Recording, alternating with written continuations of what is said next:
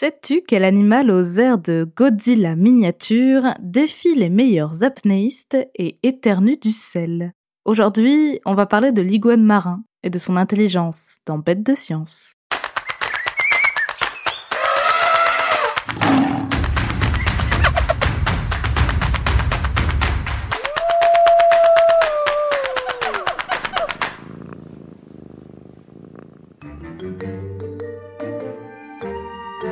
Le héros de notre épisode du jour est un reptile hors du commun. Laisse-moi te présenter l'iguane marin qui porte le nom latin d'Amblyrhynchus cristatus. On ne le trouve qu'à un seul endroit de la planète, l'archipel des Galapagos, situé dans l'océan Pacifique au large de l'équateur. On dit donc de l'iguane marin qu'il est endémique de ces îles, impossible de le trouver ailleurs. Et on va le voir, il est parfaitement adapté aux conditions de vie particulières de ces territoires.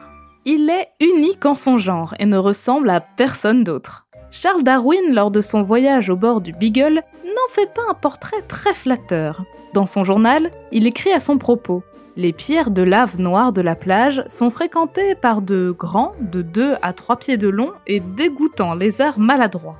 Ils sont aussi noirs que les roches poreuses sur lesquelles ils rampent et cherchent leur proie dans la mer. Quelqu'un les appelle les lutins des ténèbres. Ils sont assurément bien devenus tels que la terre qu'ils habitent. Darwin y va un peu fort. Même s'il a un physique un peu particulier, l'iguane marin est loin d'être dégoûtant. Ce reptile ressemble à une sorte de gros lézard très musclé et doté d'une crête qui part de sa tête et court le long de son dos. On le distingue de son cousin terrestre par un museau bien plus court et arrondi. Et même s'il peut paraître pâteau et lent sur la terre ferme, c'est une toute autre histoire quand il est dans l'eau. C'est un excellent nageur, équipé d'une queue longue et puissante qui lui permet de nager en ondulant, un peu comme un crocodile. Tout son corps est hérissé d'une série d'écailles en pointe qui lui donnent une allure préhistorique. Au niveau des couleurs, la majorité d'entre eux adoptent en effet la même teinte que les roches volcaniques noires sur lesquelles ils vivent. Mais ce n'est pas pour autant qu'ils gardent ce look morose toute l'année. À la saison des amours, la peau des mâles se part de couleurs. De noir, ils deviennent rouges et verts. On distingue 11 sous-espèces d'iguanes marins qui se ressemblent énormément mais qui vivent sur des îles différentes. Leurs couleurs varient lors de la parade. Par exemple, les iguanes qui habitent sur les îles de Floreana et Espagnola sont ceux qui ont les couleurs les plus vives. On appelle parfois ces derniers les iguanes de Noël, tant leur rouge est vibrant. Ceux de Santa Cruz, eux, sont noirs et rouges, mais non pas de vert. Les femelles, elles, restent discrètes et conservent leur teinte grise et noire tout au long de l'année. Au niveau gabarit, c'est la même chose. Leur taille varie d'une sous-espèce à une autre. La longueur moyenne d'un iguane adulte est de 70 cm, mais les plus grands d'entre eux peuvent atteindre 1m50 de long. C'est quasiment ma taille. Niveau poids, on joue aussi au grand écart. Sur l'île de Genovesa, les plus lourds pèsent 900 grammes, moins d'un kilo, alors que les animaux les plus pesants que l'on trouve sur Isabella atteignent les 12 kilos. Même s'il peut avoir une allure inquiétante, l'iguane marin est un paisible herbivore qui ne se nourrit que d'algues accrochées aux rochers immergés qu'il va brouter sous l'eau après avoir pris une grande inspiration. Il ne consomme que les algues qui se trouvent à des endroits bien particuliers, dans les zones inter- et subtidales. La zone intertidale correspond à des endroits couverts à marée haute et découverts à marée basse, alors que la zone subtidale est toujours recouverte d'eau. C'est la zone la plus riche en matière d'alimentation pour la vie marine. Et même s'il faut jongler avec les marées, les iguanes s'y offrent un vrai festin. Le fait qu'il soit ultra spécialisé dans le type d'algues qu'il mange peut parfois lui jouer des tours, notamment lors d'événements ponctuels qui ne se produisent qu'à certaines périodes et que l'on appelle El Niño. Lors de ces événements, l'eau se réchauffe et les algues poussent beaucoup moins. Les iguanes qui dépendent entièrement d'elles meurent alors de faim. Il est déjà arrivé que lors d'événements El Niño particulièrement violents, près de 80% des iguanes disparaissent. Heureusement, la population se reconstitue en quelques années, mais avec le dérèglement climatique, cela risque de changer. L'introduction des chiens sur les îles Galapagos, mais aussi les marées noires, ces pollutions de l'eau par des hydrocarbures comme le pétrole, ont participé à leur déclin. En 2001, une marée noire a causé la mort de 62% des iguanes d'une des îles de l'archipel. Plus de la moitié de la population. L'iguane marin est donc aujourd'hui classé comme vulnérable globalement et en danger sur certaines îles. Il faut donc rester vigilant pour que ces petits dragons continuent à hanter les roches des Galapagos. Mais au fait, qu'est-ce qui fait de l'iguane marin un animal vraiment hors du commun? L'iguane marin est le seul lézard capable de s'aventurer dans les eaux salées. Pour aller brouter les algues dont il se nourrit, il peut se rendre sur les rochers qui sont à découvert lors de la marée basse, ou plonger plus ou moins loin des côtes pour s'offrir un casse-croûte directement sous l'eau. On sait qu'ils peuvent plonger jusqu'à 30 mètres de profondeur. Habituellement, ils ne plongent que quelques minutes d'affilée pour se nourrir, mais ils sont capables de retenir leur respiration pendant plus de 30 minutes. Les meilleurs apnéistes humains peuvent rester 24 minutes sous l'eau, grand maximum, mais uniquement s'ils respirent de l'oxygène pur pour gonfler à bloc leurs globules rouges avant de s'immerger. Sans cela, la durée d'apnée pour un être humain se situe plutôt entre 9 et 11 minutes. Mais il leur faut, quoi qu'il en soit, des années d'entraînement pour réussir cette prouesse. Les jeunes iguanes ne plongent qu'à partir de 2 ans apparemment, le temps d'avoir pris un peu du poil de la bête. Après leur repas, les iguanes retournent sur les rochers, se chauffer au soleil, les uns contre les autres. Ils vivent toujours à plusieurs, dans des colonies de quelques dizaines à plusieurs centaines d'individus.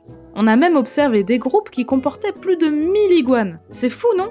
La couleur sombre de leur peau, que Darwin trouvait lugubre, leur permet d'avoir plus chaud, plus vite, puisqu'elle absorbe davantage les rayons du soleil. Et pour évacuer le sel qui se retrouve en trop grande quantité dans leur corps quand ils l'avalent en broutant les algues, ils ont une technique bien particulière. Ils éternuent.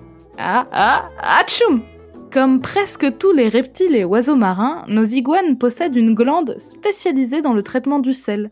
En éternuant, les animaux expulsent une fine poudre de cristaux et peuvent ainsi économiser l'eau de leur corps. Pratique mais l'un des moments de leur vie les plus animés, c'est bien sûr la période des amours. Et si on leur rendait une petite visite pour observer leur cours de plus près? Tiens-toi bien, c'est parti.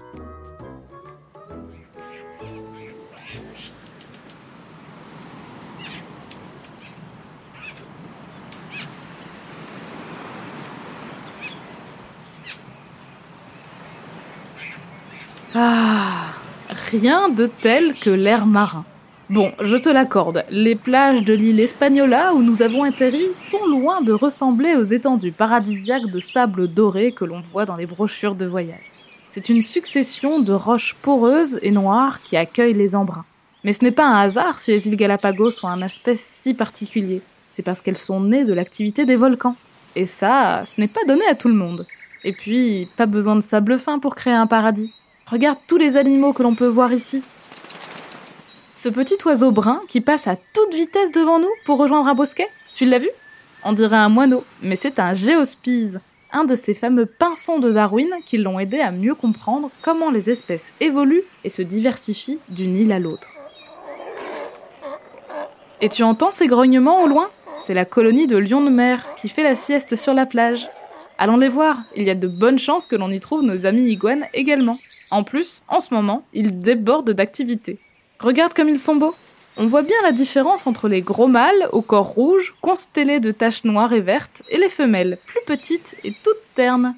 Chez les mâles, les pattes et le dos exhibent une belle couleur vert cuivré qui tire sur le turquoise. La peau des femelles, elle, arbore la même couleur que la roche. Si tu observes les mâles d'un peu plus près, tu vas pouvoir assister à plein de comportements particuliers. Car en ce moment, de décembre à janvier, c'est la période de reproduction. Les femelles ne sont prêtes à s'accoupler que pendant quelques jours et elles ne s'accouplent qu'une seule fois. Alors, pour les séduire, chaque gros mâle défend un territoire, chasse les intrus et prépare le terrain. Ainsi, il se constitue un harem de partenaires potentiels. Mais en réalité, ce sont surtout les femelles qui choisissent de s'accoupler ou non avec un mâle, selon le territoire qu'il a à offrir. S'il est bien placé, avec un bon accès à la mer, et non loin de la zone où elles aiment se reposer, il est plus probable qu'elles lui accordent leur attention. Plus le mâle propose un grand territoire, plus il a donc de chances de les séduire. Si c'est un gros costaud qui sort le grand jeu niveau parade, il augmente aussi ses chances. Pour bien faire comprendre à son voisin qu'il n'est pas le bienvenu, le mâle propriétaire du territoire hoche la tête de manière assez comique. Il hérisse les écailles épineuses sur son dos et ouvre largement sa bouche. Si ça ne suffit pas, il le chasse et peut même aller jusqu'au contact. Les deux iguanes se poussent alors l'un l'autre, tête contre tête.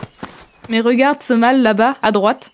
Lui, il a plutôt l'air de vouloir faire les yeux doux à cette belle femelle à côté de lui. Il secoue la tête également, mais ajoute à ça une petite danse de rapprochement au cours de laquelle il se déplace en crabe vers sa dulcinée. Les femelles passent la majorité de l'année à plusieurs sur des zones de repos, et même si elles se mettent moins en scène que les mâles, elles sont aussi très intéressantes à regarder. Tiens, approchons-nous de ce groupe. Cinq femelles de taille très similaire et tout juste revenues de leur repas aquatique se chauffent au soleil. Regarde donc celle-ci. D'un coup, elle se rapproche d'une autre, la saisit à la nuque et lui grimpe dessus. On dirait bien qu'elle essaye de s'accoupler. Le gros mâle coloré situé non loin a tout vu et rapplique aussitôt. Il accourt et mord la queue de la femelle escaladeuse. Ni une, ni deux, elle déguerpit aussi vite qu'elle le peut. Même si l'homosexualité et la bisexualité sont très répandues dans le monde animal, ce que nous venons de voir n'est pas un accouplement entre deux femelles. L'animal que nous prenions pour une femelle, grise et plus petite que les gros mâles colorés, était en réalité un mâle, qui se faisait passer pour une femelle. Tout frêle et sans couleur distincte, il est passé complètement inaperçu. C'est une stratégie astucieuse qui lui permet de s'économiser l'effort de défendre un territoire et de se glisser discrètement parmi les femelles pour essayer de s'accoupler avec elles. C'est futé, mais ça ne marche pas à tous les coups. Les mâles territoriaux mettent toute leur énergie dans la défense de leur terrain. Ils se privent même de manger pendant des jours, alors il vaut mieux être rusé et rapide quand on veut tricher.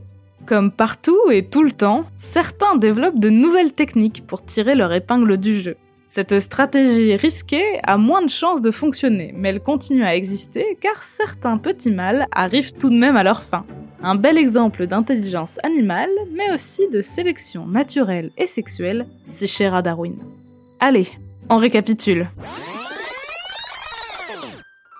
L'iguane marin est un reptile unique en son genre qu'on ne trouve que sur l'archipel des Galapagos. Pato à terre, c'est un très bon nageur et le seul lézard capable de nager dans l'eau salée.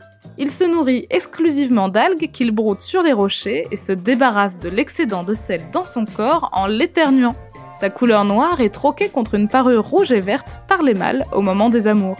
Lors de la parade, les gros mâles défendent un territoire en intimidant les autres mâles et séduisent un groupe de femelles que l'on appelle harem avec une danse bien spécifique. Mais certains petits mâles ne jouent pas franc jeu. Ils se déguisent en femelles et essayent de s'accoupler avec elles au nez et à la barbe des gros mâles. Comme quoi, tricher, ça peut marcher. Alors, pas si bête l'iguane marin Merci d'avoir suivi cet épisode de Bête de Science. Si ce podcast te plaît, tu peux t'abonner pour découvrir de nouveaux épisodes toutes les deux semaines et en apprendre toujours plus sur l'intelligence fascinante des animaux. Si tu nous suis sur Spotify ou Apple Podcast, tu peux même nous laisser 5 étoiles pour nous dire qu'on fait du bon travail, ou nous laisser un commentaire si tu veux qu'on parle d'une bestiole en particulier. À bientôt, jeune aventurière et jeune aventurier.